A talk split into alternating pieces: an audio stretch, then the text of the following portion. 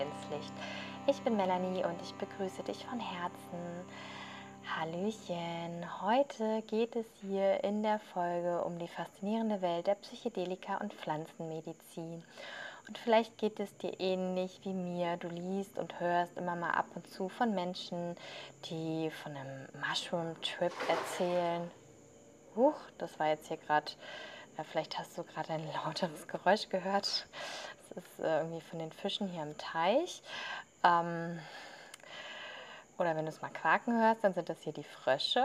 So, zurück zum Thema. Genau, also Mushroom Trips gehört oder ähm, von Ayahuasca, das lese ich auch immer wieder und hast dich gefragt, okay, was genau steckt eigentlich so dahinter? Ja, das wirst du hier in dieser Folge erfahren, denn ich habe eine absolute Expertin äh, für dieses Thema hier in dem Podcast und ich freue mich total, dass ich mit der wundervollen Julia Bamberg sprechen durfte, die als Therapeutin und Coach arbeitet und sich da genau auf die Integration auch von solcher psychedelischer Erfahrungen spezialisiert hat. Und du wirst erfahren, also was genau ist das jetzt eigentlich äh, Psychedelika? Wie ist da auch die Abgrenzung zur Pflanzenmedizin? Für wen ist es geeignet? Und vor allem aber auch, welche Chancen und Vorteile ergeben sich dann dadurch? Und ja, es ist ein total informatives und spannendes Gespräch geworden und auch Julia berichtet, was das eigentlich in ihrem Leben verändert hat. Und genau, also darfst dich freuen auf ganz neue Perspektiven und äh, ich wünsche dir ganz, ganz viel Freude beim Zuhören. Hallo, liebste Julia, wie schön, dass du da bist bei den Schattengesprächen. Ich freue mich so, so sehr. Erstmal ganz herzliches Willkommen. Danke dir. Wie geht's dir heute? Ähm, gut, äh, die Sonne scheint. Ich bin gerade in Barcelona bei einer Freundin und Kollegin von mir, von meiner Ausbildung und genieße das hier sehr, ähm, obwohl es nicht weit weg ist von meinem eigentlichen Zuhause, Mallorca im Moment. Mhm. ähm, aber es ist doch nochmal was anderes und äh, der Frühling kommt hier auch und das ist sehr schön. Ach, wie schön. Das freut mich. Ja, Julia und ich, wir kennen uns jetzt schon seit 2017, glaube ich. Ähm, ja. Da haben wir schon mal einen Kurs gemacht und ich habe das immer dann ähm, ent, äh, verfolgt auf den sozialen Medien, was du quasi alles so Interessantes machst. Und äh, genau, wir wollen uns nämlich heute darüber unterhalten, über dein Herzensbusiness quasi. Du bist nämlich Psyche, psychedelische Psychedelischer Coach. Ich habe so ein bisschen Sprachprobleme, das immer richtig auszusprechen. Und äh, genau, das ist ja ein äh, sehr spannendes und großes Thema. Und ich würde sagen, da steigen wir gleich mal rein. Was genau heißt das?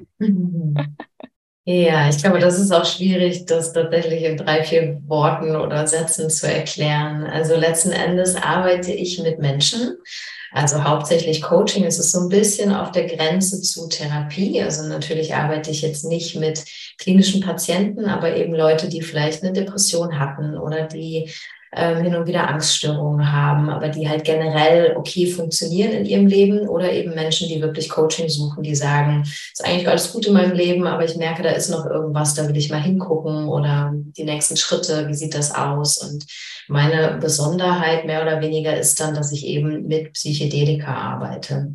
Das heißt, ich bin psychedelischer Integrationscoach zum einen.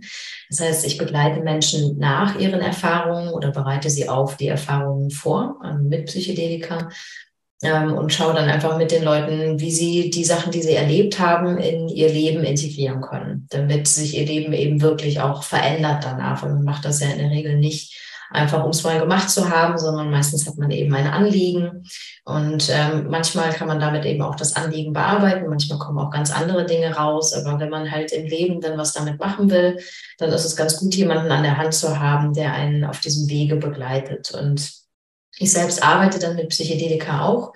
Ähm, in meinem Fall ist das dann Psilocybin hauptsächlich ähm, in Holland. Und das heißt, ich arbeite zum einen als Guide auf Retreats ähm, arbeite sehr viel mit Set and Setting zusammen, aber auch anderen und auch mit individuellen Klienten, die ich dann einzeln begleite, mit Substanz. Ähm, in Holland sind ähm, psychedelische Trüffel ähm, legal. Das heißt, wir machen das eben in Holland. Und ich habe in den letzten Jahren viel auch mit anderen Substanzen gearbeitet, mache da noch eine weitere Ausbildung drin, mein Master in integrativer psychedelischer Therapie. Also um Leute zu begleiten auf ihrem Weg mit Psychedelika. Ich würde es mal so mhm. zusammenfassen. Mhm. Ähm, ja, also ich habe das immer so am Rande äh, letzter Zeit häufiger gehört. Äh, da fällt dann immer irgendwie so, so Ayahuasca.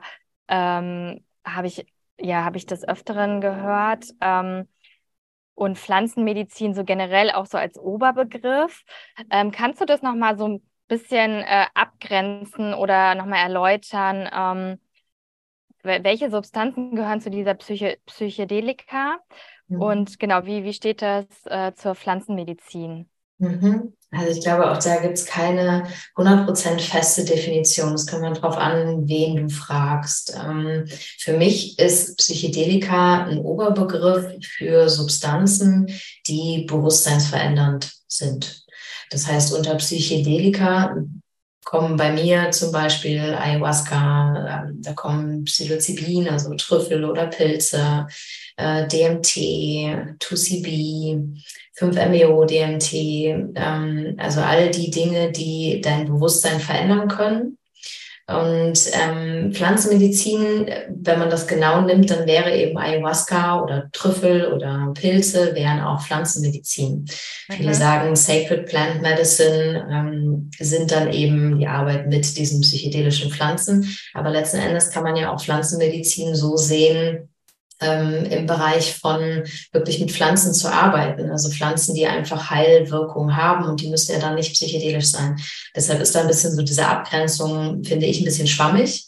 Und mhm. es gibt auch noch Substanzen, so wie MDMA zum Beispiel, die eigentlich nicht unter Psychedelika in dem Sinne gefasst werden, sondern dann wiederum Empathogene oder Entaktogene genannt werden. Also die einen selbst mit sich mehr in Verbindung bringen und die sich selbst mit anderen mehr in Verbindung bringen, die auch viel eben in der Forschung gerade eingesetzt werden für Therapie, äh, für Depressionen zum Beispiel oder PTSD oder Anxiety. Ähm, und da ist es halt nochmal so, dass die weniger Halluzinationen oder gar keine Halluzinationen hervorrufen. So diesen landläufigen Begriff der Halluzination verbindet man häufig mit Psychedelika, so wie LSD, was ja auch so, glaube ich, mit das bekannteste Psychedelikum ist. Ähm, und da gibt es eben nochmal so feine Unterschiede, es ist aber auch immer die Frage, wen fragt man und wie genau willst du da hingucken. Mhm. Grob würde ich sagen, Pflanzenmedizin ist in meinem Begriff, da gehört halt auch zum Beispiel Kakao oder einfach wirklich Pflanzen, die die Wirksamkeit in, in Sachen Heilung haben für Menschen. Mhm. Und Psychedelika ist für mich ein Überbegriff für Substanzen, mit denen man das Bewusstsein erweitern kann, mit denen man eben auch da arbeiten kann. Wobei ich vielleicht noch einen Satz dazu sage, äh, weil in unserer westlichen Welt so diese psychedelische Renaissance, die da gerade läuft, alle, also in meiner Bubble natürlich, sprechen alle irgendwie von Psychedelika. Ähm, ja. Es kommt immer weiter nach vorne und gerade auch in, in unseren Sprachräumen wird einfach mehr geforscht mit den Substanzen, dass das eben für therapeutische, ähm, therapeutischen Mehrwert haben kann für Menschen mit ähm, psychologischen Diagnosen ähm, gleichzeitig ist es aber auch, wenn man guckt, wo sie herkommen, so wie Ayahuasca, wie Trüffel, wie Pilze, ähm, andere Medizinen aus indigenen Völkern sind sie halt immer für die Community eingesetzt worden. Und wir nutzen sie gerade, um das Individuum zu verbessern. Und ähm, da finde ich, ist es einfach auch wichtig, noch immer drauf zu gucken, warum mache ich das? Also mache ich das wirklich für mich oder soll das halt auch was mit meinem Umfeld dann zu tun haben, verbessern? Und ähm, ich glaube, dass das in, in unseren Sprachräumen gerade so ein bisschen, muss man aufpassen, wie man das nutzt, also wie man diese Substanzen nutzt, um nicht das zu vergessen, wo sie herkommen und wie sie ursprünglich eingesetzt wurden. Ja, das finde ich ganz spannend. Also ich bin ja auch der totale ähm, Anfänger, was diese, äh, was dieses ganze Thema anbelangt. Deswegen äh, muss ich da alles äh, ganz genau auch nachfragen. Also ich beobachte natürlich gerne, so diesen gerne. Hype darum. Ähm, aber ich finde das jetzt ganz spannend, was du gesagt hast, weil das war mir auch nicht bewusst, dass das eigentlich von den indigenen Völkern genutzt wurde, um, um das für die Community ähm, ja, einen Mehrwert dazu haben. Äh, also für was genau nutzen die das denn für ihre Community? Ähm, für ganz unterschiedliche Dinge haben sie es natürlich genutzt. Also da ist ein Community-Leben ja ganz anderes, als wir das vielleicht hier in unseren Sprachräumen kennen oder leben. Und wenn du als Stamm zusammenlebst und dort eben klar auch ähm, persönliche Krankheiten, die geheilt werden können, die dann natürlich helfen, ähm, das Leben in der Community auch wieder gesünder zu machen und für denjenigen anders sorgen zu können. Aber da geht es natürlich auch um Themen wie keine Ahnung, jemand ist unglaublich eifersüchtig und dadurch ähm, bewegt sich was in dieser Community. Und Aha, mit demjenigen dann dort dran zu arbeiten, zum Beispiel. Das heißt, die Community nimmt dann gemeinsam eine Medizin für die Person und das ist wie so ein Heilkreis, der dann eröffnet wird, womit dann die Person und auch diese Verbindungen praktisch wieder in Balance gebracht werden. Aber da gibt es halt ganz unterschiedliche, auch unterschiedliche Ausrichtungen. Wenn, wenn man in diese schamanischen Kulturen guckt, geht das ja hin bis zu wirklich Operationen, die wir nicht als Operationen im Westen ansehen würden. Aber da läuft halt ganz viel auf einer sehr ähm, parallelen spirituellen Ebene ab. Also wo es halt nicht mehr um dieses Hier, Körper im Hier angeht, sondern um die ganzen Parallelwelten, in denen man auch unterwegs ist. Und der Schamane normalerweise geht ja für den Klienten auf Reisen und trifft sich in anderen Ebenen mit anderen Spirits, mit Spirit Guides, mit Tieren, mit Natur, mit wem auch immer, um für den Klienten einen Mehrwert ähm, zu bringen und da Heilung oder Verbesserung zu bringen. Und wir nutzen es ja eher mittlerweile, dass wir es selbst nehmen um selber auf Reisen zu gehen und dort dann unsere Erfahrungen zu sammeln. Okay, verstanden. Einigermaßen. es ist, glaube ich, auch einfach schwierig, schwierig zu greifen und schwierig zu erklären, wenn man das, ähm, das nicht, nicht kennt, ähm, yeah. wie es dort eben funktioniert und was auch so die, ähm, die Verbindung zur Natur sind. Also ich glaube, das ist was, was uns diese Medizinen bringen können, wenn man mal guckt Richtung Ayahuasca oder ähm, Trüffel. Das ist häufig was, was die Menschen merken, nachdem sie es gemacht haben, dass sie eine ganz andere Verbindung zur Natur haben. Und die indigenen Völker sind natürlich ganz anders angebunden an dort, wo sie leben, an die Natur und leben diese Natur auch ganz anders und sind ganz anders in der Kommunikation. Ich glaube, das ist etwas, was tatsächlich auch diese Pflanzenmedizin für uns bringen kann, was nur ein Part sein kann. Okay. Also dann lass mal kurz bei Ayahuasca bleiben. Das ist für mich so gerade das bekannteste. Vielleicht ist mhm. das in der, in der Szene gar nicht so. Aber ähm, wann ähm, sollte oder wann wäre es denn empfehlenswert, ähm, Ayahuasca zu nehmen? Wenn dich die Pflanze ruft. Ähm, okay. Ich glaube, so ist es häufig, dass äh, zumindest sagt man, dass man es nehmen sollte oder man wird darauf gestoßen, wenn die Pflanze einen ruft. Das heißt, manchmal kommt sie einem in Träumen, besucht sie einen oder sie ist einfach so präsent im Leben, weil plötzlich alle um einen herum irgendwas damit zu tun haben oder machen oder empfehlen auf irgendeine Weise ist sie dann plötzlich präsenter. Und das empfinde ich immer als gutes Signal, sich die Pflanze oder den, den Trunk, es ist ja nicht nur eine Pflanze, es ist ein Mix aus verschiedenen Teilen, ähm, aber sich das genauer mal anzugucken, ob das vielleicht was wäre. Äh, generell, ich finde nicht, dass, dass jeder irgendwie Psychedelika nehmen sollte und für manche Leute ist es tatsächlich auch nicht angeraten.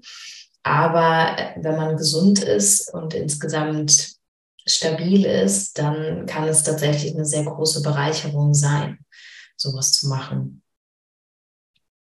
Kannst du so ein bisschen ähm, aus dem Nähkästchen plaudern? Also was hat sich so bei, ähm, vielleicht bei dir sogar oder bei äh, deinen Klienten ähm, verändert durch die Einnahme von Psychedelika? Ähm, ja, also bei mir war es mm, zum einen der Weg mehr zu mir, also dieses wirklich zu mir zu stehen, zu rauszufinden, was ich mit mir eigentlich anfangen möchte in diesem Leben. Zum anderen hat es sehr viele Perspektiven auf mein Umfeld, auf die Welt, auf das Leben verändert.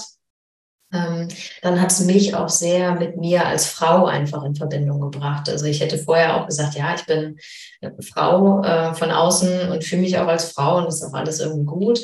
Mm, aber die Arbeit hat mir nochmal wirklich diese Kraft und diese Weisheit nahegebracht, die in meiner Gebärmutter liegt, äh, die ich da rausziehen kann, wie ich damit arbeiten kann und eine andere, andere Art von Selbstbewusstsein als Frau gebracht. Ich glaube, das war so eines der, der interessantesten Dinge, die auf diesen Reisen halt passiert sind. Was natürlich nicht mit einem Mal passiert ist, sondern halt einfach ein Weg war. Und kannst du das in Worte fassen, was, was du da erlebt hast? Also ich finde das total spannend, wenn du sagst, ja, deine Verbindung zu dir als Frau, also was hast du da erlebt, dass, dass das Einfluss genommen hat auf die Beziehung zu deiner Gebärmutter zum Beispiel? Mhm. Ähm, also im Rahmen von dem, was ich gemacht habe, also ich habe dann eine einjährige schamanische Ausbildung gemacht, die einen natürlich nicht zum Schamanen macht, sondern einfach schamanische Tools an die Hand gibt, um zu gucken, womit möchte ich denn arbeiten? Was ist denn meine Medizin? Was liegt mir als Instrument? Wie kann ich mit meiner Stimme arbeiten? Mit welchen verschiedenen Pflanzen, ob jetzt psychedelisch oder nicht psychedelisch, kann ich arbeiten? Wie kann ich diese Verbindungen herstellen?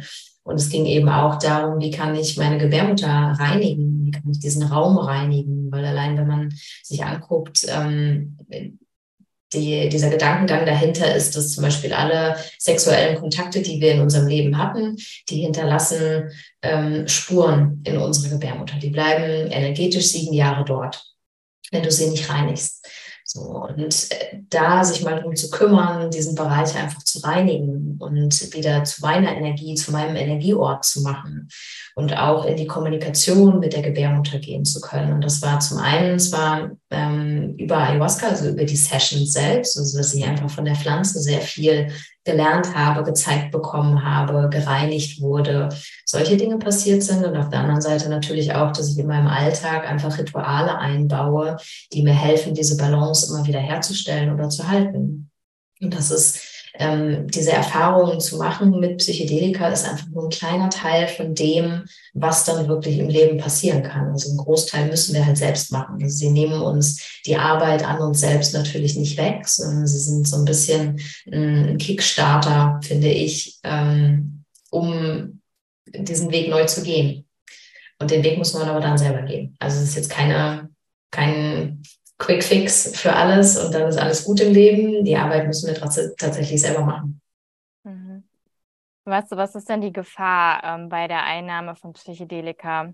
Weil man hört ja schon auch manchmal, dass ähm, ja, dass es manchen gar nicht so gut getan hat. Also dass sie hinterher ähm, also deswegen gibt es ja, glaube ich, auch, wenn ich es richtig verstanden habe, dich, ja, gerade um den Menschen dann auch ja. wieder, wieder zu helfen, diese unglaublichen Erfahrungen, die sie da gemacht haben, ähm, zu integrieren.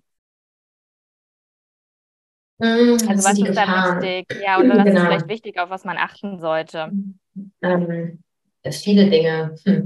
Ich glaube aber, das Wichtigste ist einfach erstmal zu wissen, äh, was für Medikamente nehme ich, was habe ich für eine psychische Stabilität gerade? Bin ich in Therapie? Habe ich Psychosen gehabt? Hat meine Familie zum Beispiel Psychosen gehabt oder bipolare Störungen oder also generell Persönlichkeitsstörungen in der Familie zum Beispiel wären ein Signal, wo ich das eher ausschließen würde. Das kann, dann muss natürlich jeder selber für sich entscheiden, ob er dann sagt, ich möchte es aber dennoch machen.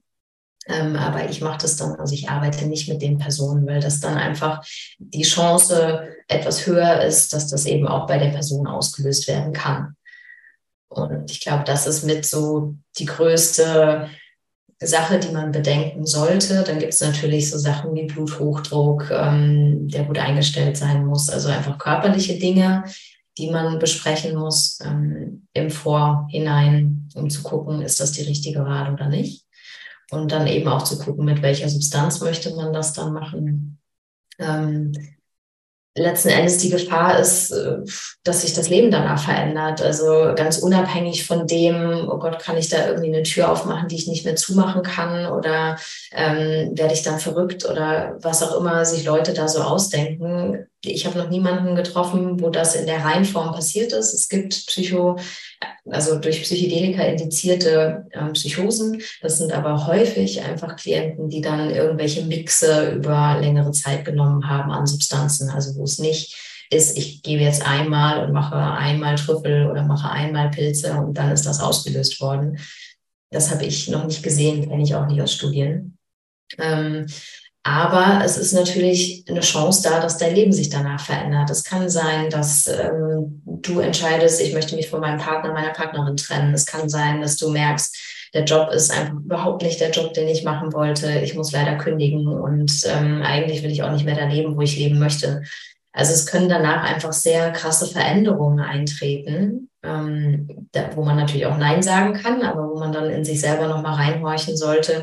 Vielleicht ist es doch wert, etwas zu ändern in meinem Leben. Und das kann natürlich sehr anstrengend sein und auch sehr destabilisierend sein. Also sich zu fragen, kann ich das ähm, gerade in meinem Leben aufnehmen, dass es auch destabilisierend sein kann für eine Zeit, bevor sich Dinge dann wieder setzen. Also, was ich mich noch frage, ist, ist dann da nicht die Gefahr, dass ich süchtig werde, ähm, solche Psychedelika dann einzunehmen, vor allem wenn ich irgendwie total die super tolle Erfahrung hatte, die mich irgendwie in andere Sphären gebracht haben? Also körperlich nicht. Körperlich ist es sogar eher so, gerade zum Beispiel bei Psilocybin, dass ähm, sehr schnell eine, eine Toleranz oder die Toleranz da so ist, dass du halt nicht zwei Tage nacheinander die gleiche Substanz in der gleichen Menge nehmen könntest, sondern du müsstest halt wesentlich mehr nehmen, um den gleichen Effekt zu haben. Und es ist keine körperliche Abhängigkeit, die entsteht. Das heißt, es sind Sachen, die man halt sehr selten eigentlich macht, aber sie können einen Weg ebnen. Und es kann natürlich zu, das, was du beschreibst, wenn man dann super Erlebnisse hat und sich zu diesen super Erlebnissen zurücksehnt und deshalb das öfter machen möchte das ist eine andere Art von, von Abhängigkeit.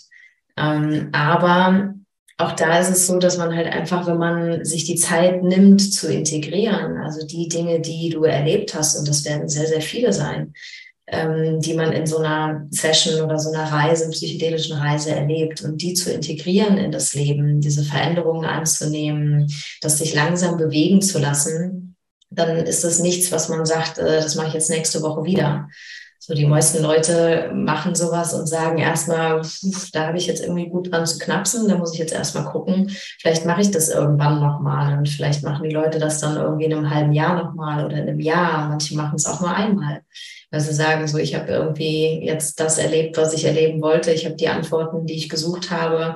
Ähm, das war es jetzt erstmal und vielleicht machen sie es in 17 Jahren nochmal.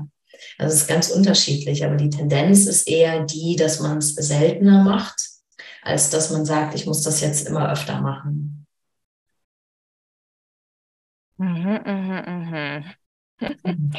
Und ähm, gesundheitsschädlich ist es dann aber bei einmaliger Einnahme dann nicht.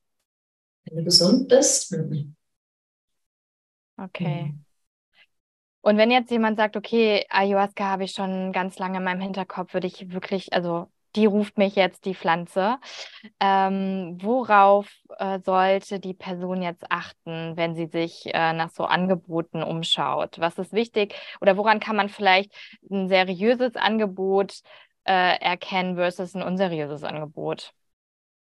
Mhm, ist manchmal, glaube ich, schwierig zu erkennen. Ähm, einfach so, um auf die Webseite zu gucken. Und äh, die sehen meistens ganz, ganz toll aus. Und es gibt auch super Angebote und es gibt halt weniger gute Angebote. Und ich glaube, es ist äh, wichtig, mit den Leuten sich vorher zu unterhalten und ein Gefühl dafür zu bekommen, fühle ich mich in dem Rahmen sicher, ist das ein Rahmen, in dem ich das machen möchte. Ähm, machen die Vorgespräche, gucken die Fragen, die eben zu medizinischen äh, medizinischen, gesundheitlichen Dingen, zu psychologischen ähm, Stand der Dinge, wo du gerade stehst, wie du dich fühlst, ob es jemals irgendwelche Diagnosen gab in der Hinsicht. Solche Dinge sind sehr wichtig, finde ich. Ähm, dann ist es natürlich die Frage, will ich das als, als Luxusding machen? Ähm, will ich irgendwo ähm, Einzelzimmer haben in einem luxuriösen Ressort und eine super duper Verpflegung haben? Dann kann man da natürlich sehr viel Geld für in die Hand nehmen. Man kann dafür nach Costa Rica fliegen oder äh, in den Dschungel nach Kolumbien, Peru, Brasilien, wo die Sachen ja, so gerade Ayahuasca halt ursprünglich herkommt in den verschiedenen Formen. Und man muss sich halt überlegen, wie will ich dort, äh, wie will ich arbeiten? Was ist mir wichtig? Möchte ich mit Leuten arbeiten, die halt hier, wenn man in Europa guckt, gibt es natürlich genug Leute, die das machen, die in diversen schamanischen Ausbildungen vielleicht gelernt haben, aber eben keine ursprünglichen Curanderos oder ähm, Heiler im traditionellen Sinne sind, weil auch Schamane wird man nicht. Also ein Schamane ist, das ist eine Berufung, die die Leute eher teilweise auch als Bürde äh, ansehen. Und das ist nicht, okay. ich mache jetzt einen Kurs und dann werde ich Schamane. Das hört sich cool an. Dass sich halt ähm, auch zu überlegen, wenn jemand sowas sich auf die Fahnen schreibt, da mal zu hinterfragen. Ähm, was ihn denn so ausmacht, welche Tradition er denn vertritt, mit welchen Dingen er arbeitet, weil auch Ayahuasca ist nicht Ayahuasca. Wenn du in unterschiedliche Länder, unterschiedliche Stämme guckst, wird es unterschiedlich äh, gekocht, es wird in unterschiedlichen Zeremonien angewendet, äh, ob es viel Musik ist, ob es wenig Musik ist, ob es Icarus sind, die gesungen werden, also Gesänge, die praktisch sowieso gechannelt werden ähm, für die Schamanen und durch die Schamanen dann. Also auch da gibt es einfach total große Unterschiede und ich glaube, es ist wichtig, sich damit gut auseinanderzusetzen.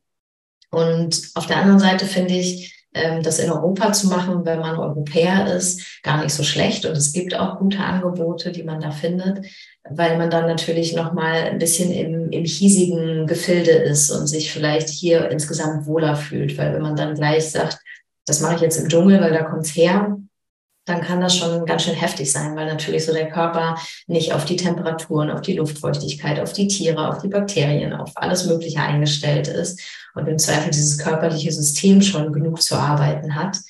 Und wenn du dann noch dort mit äh, den dort ansässigen Menschen arbeitest, äh, die damit arbeiten, mit den Stämmen, dann ist das noch mal potenter, also ist das noch mal intensiver und stärker im Zweifel.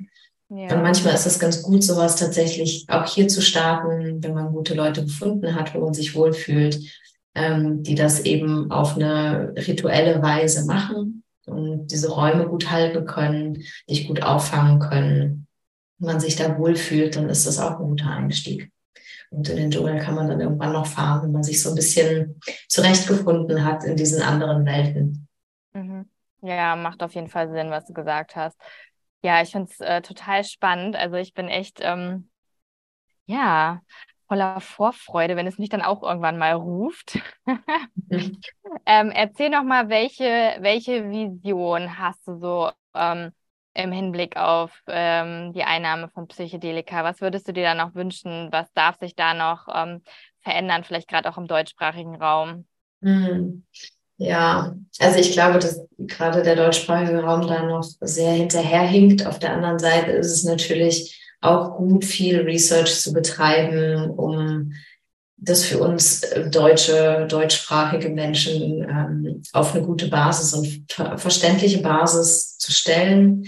Ähm, ich fände es wichtig, wenn das mehr auch in diesem Coaching-Bereich eingesetzt wird. Das ist natürlich schwieriger, sowas ähm, auch mit Research zu unterbauen. Also es wird ja viel in Richtung Therapie eben geforscht mit verschiedenen Substanzen wie MDMA, Psilocybin, auch mittlerweile 5-MeO, DMT, äh, DMT. Ähm, und ich glaube, das kann halt einen großen Mehrwert auch haben für Menschen, die nicht sagen, ich habe einen therapeutischen Anlass und deshalb muss ich oder möchte ich das machen, sondern wie du und ich, sage ich mal, oder Businessmenschen, ähm, die Entrepreneure sind, die Führungskräfte sind, da halt zu gucken, was für einen Mehrwert kann das für die haben, weil das, was ich am Anfang gesagt habe, es hat immer einen Einfluss auf Community, weil sich einfach deine Perspektiven ändern, deine Werte verändern, wenn du solche Dinge machst.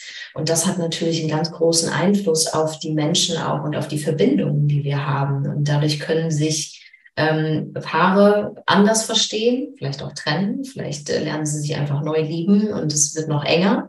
Äh, ganz unterschiedlich, aber so, eine, so ein Einfluss kann das natürlich auch in beruflicher Hinsicht haben. Das heißt, was ist, wenn ähm, das als Tool auch genutzt werden kann, um in Organisationen mit Menschen zu arbeiten und sich dadurch Organisationen verändern dürfen, weil es ein anderes Miteinander wird weil es andere Werte sind, die die Menschen vielleicht mitbringen.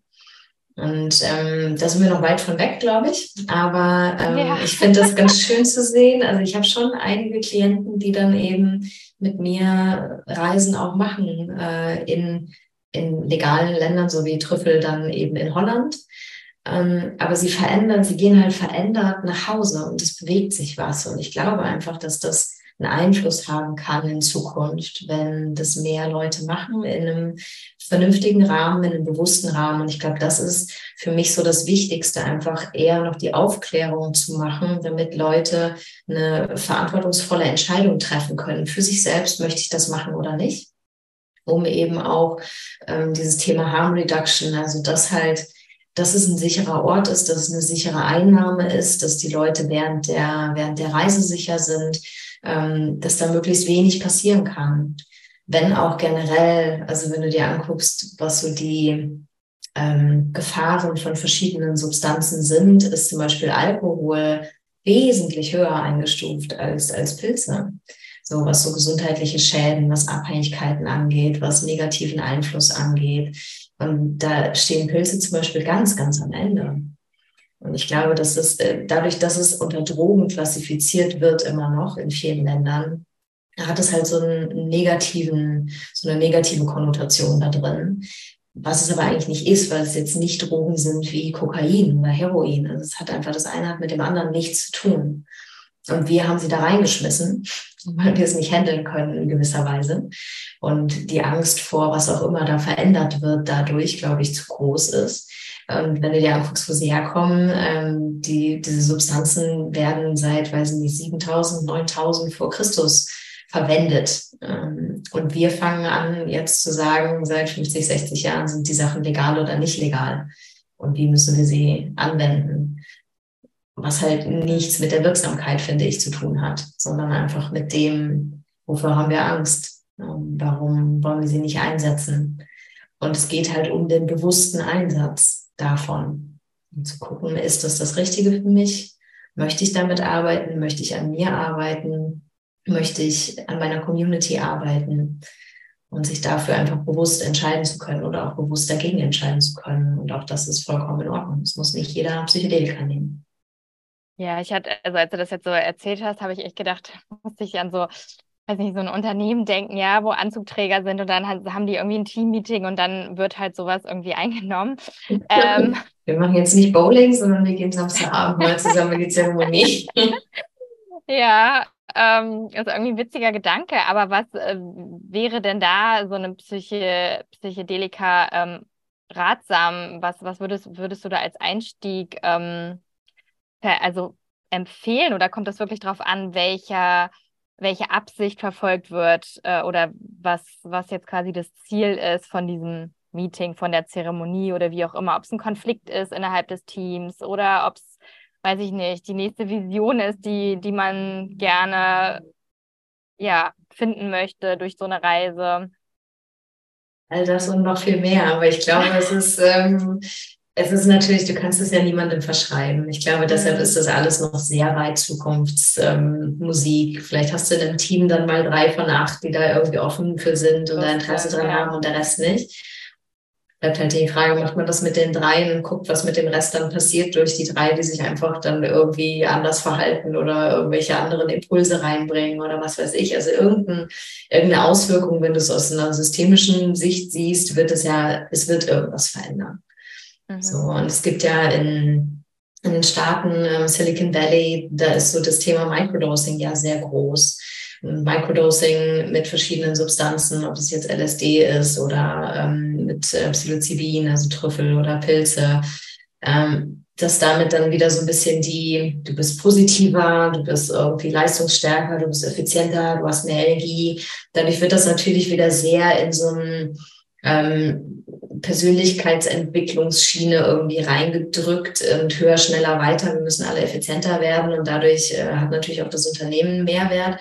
Dann ist es, finde ich, wieder viel platziert, genauso wie mit Achtsamkeit ja. kann man halt auch viel platzieren. So, wenn es darum geht, die Leute immer nur noch effizienter zu machen, dann geht das nach hinten los. Aber ich glaube, dass das gerade mit Psychedelika wenn man es halt in höheren Dosen nimmt, also in normalen Dosen, dass man auch wirklich äh, reisen kann damit und Visionen hat und äh, Dinge erlebt, dann schließt sich das eigentlich gegenseitig aus. Und ich glaube, da wäre für mich eher äh, die Sorge, dass die Leute dann sagen, danach, alles klar, jetzt habe ich es verstanden, ich kann leider hier nicht mehr arbeiten, ich möchte jetzt was machen, was wirklich einen Mehrwert hat. Ich glaube, das ist dann die größere Gefahr irgendwie, wenn man sowas in Unternehmen ja. reinbringen würde. Aber ich glaube schon, dass es ähm, so in einzelnen Unternehmen einen Mehrwert haben kann, wenn es so um kulturelle Veränderungen im Unternehmen geht. Aber wie gesagt, ich glaube, das ist noch äh, in der Form sehr weite Zukunftsmusik, aber ich freue mich tatsächlich immer, wenn ich sehe, so, ich habe vorher in Personalentwicklung sehr viel gearbeitet, Organisationsentwicklung gearbeitet und ich habe manche Klienten, die ich noch von damals kenne, ähm, die mittlerweile dann eben bei mir auch so eine Reise machen und so eine Begleitung machen. Also wo ich dann wirklich gut vorbereite, wo man eben gemeinsam so eine Session macht und dann auch eine gute Nachbereitung hat, was sich dann gerne über drei Monate oder auch länger ziehen kann. Ähm, und das freut mich tatsächlich, äh, sowas begleiten zu dürfen, weil ich glaube schon, dass der Wunsch da ist, Dinge zu verändern und sich selber auch irgendwie anders begreifen zu können und vielleicht Themen aus der Vergangenheit bearbeiten zu können, an die man noch nicht rankam oder wo man vielleicht auch mit Gesprächstherapie nicht hinkommt und das nicht lösen kann. Und da sind Psychedelika, können die eben wirklich eine gute Hilfe sein. Also ich habe Klienten gehabt, die mh, mm, zum Beispiel dann irgendwie nochmal Abschied von Mutter und Vater genommen haben auf eine ganz andere Art und Weise, die während der Session unglaublich geweint haben, wo man von außen denken würde, oh Gott, jetzt geht's der Person aber richtig schlecht, ähm, muss ich da jetzt vielleicht irgendwas machen? Ähm, die aber im Nachhinein einfach sagen, das war so befreiend, das war so ein schöner Abschied und ich bin jetzt so im Frieden mit dem Ganzen und die danach tatsächlich einfach ganz anders darauf gucken konnten. Und da war einfach keine Schwere mehr da. Und die ganz anders jetzt im Leben ähm, einfach leben können, weil diese Schwere nicht mehr da ist. Und ich glaube, dass eben diese ganzen psychologischen Diagnosen, die wir haben, wir gucken halt immer sehr separiert da drauf. Und wenn man eben durch eine, die Linse von anderen Kulturen auch da drauf guckt, also aus dem Schamanischen, aus anderen äh, chinesischer Medizin etc. Es hat halt immer alles irgendwo einen Auslöser und das, was wir gerade erleben, ist halt meistens das Symptom und häufig müssen wir gucken, wo kommt es denn her? Wo ist denn die Basis und können wir da vielleicht was dran ändern? Und daran dann was zu ändern, dann darf sich häufig auch das Symptom verändern. Und dann ist vielleicht die, die Krankheit, die wir als Krankheit erleben, darf dann auch gehen, weil sie nicht mehr nötig ist. Mhm. Und ich glaube, da sind einfach in der, in der westlichen Welt kann sehr viel davon lernen, was eben aus diesen wirklich alten Völkern kommt, die ganz altes Wissen haben, was wir vielleicht nicht per Research irgendwie nachvollziehen können und in Zahlen festmachen können, aber mhm. was einfach funktioniert, weil unser Mensch, unser menschlicher Körper ist halt nicht eins und null, sondern er ist halt einfach Emotionen und ähm, ja. Empfindungen und Vergangenheit und Abspeichern von auch trans transgenerationalen Dingen. Ja. Ich glaube, da ist einfach so ein holistischer Begriff ähm, angebrachter, als nur zu sagen, das müssen wir jetzt hier irgendwie in Therapieform therapieren. Ja, ach wie cool. Ja, liebe Julia, dann äh, ich werde deine Kontaktdaten auf jeden Fall verlinken, so dass jeder, ja. der da mehr äh, erfahren möchte und mit dir zusammenarbeiten möchte, dich findet. Und dann danke ich dir ganz, ganz herzlich äh, für das Teilen, für deine Arbeit, für dein Sein und äh, ja, wünsche dir alles, alles Liebe. Ich danke dir für die Einladung. Es hat mich sehr, sehr gefreut, bei dir zu sein. Ich hoffe sehr, dass dir die Folge gefallen hat und vielleicht bist du jetzt neugierig geworden und möchtest auch mal auf so ein Retreat oder persönlich mit Julia arbeiten, dann findest du alle Informationen dazu in den Show Notes und lass mich gerne wissen, wie dir die Folge gefallen hat. Vielleicht hast du auch Themenwünsche für die nächsten Podcast-Folgen. Auch dann darfst du mir sehr, sehr gerne schreiben. Du findest mich auf Instagram unter deslifeme oder schreib mir über meine Homepage melaniekustra.de. Und genau, auch das findest du in den Show Notes. Und dann freue ich mich natürlich auch über eine positive Rezension auf iTunes oder Spotify. Und genau, dann mach es dir ganz schön, wo auch immer du gerade bist. Und ich freue mich, wenn wir uns hier bald wieder hören. Alles, alles Liebe.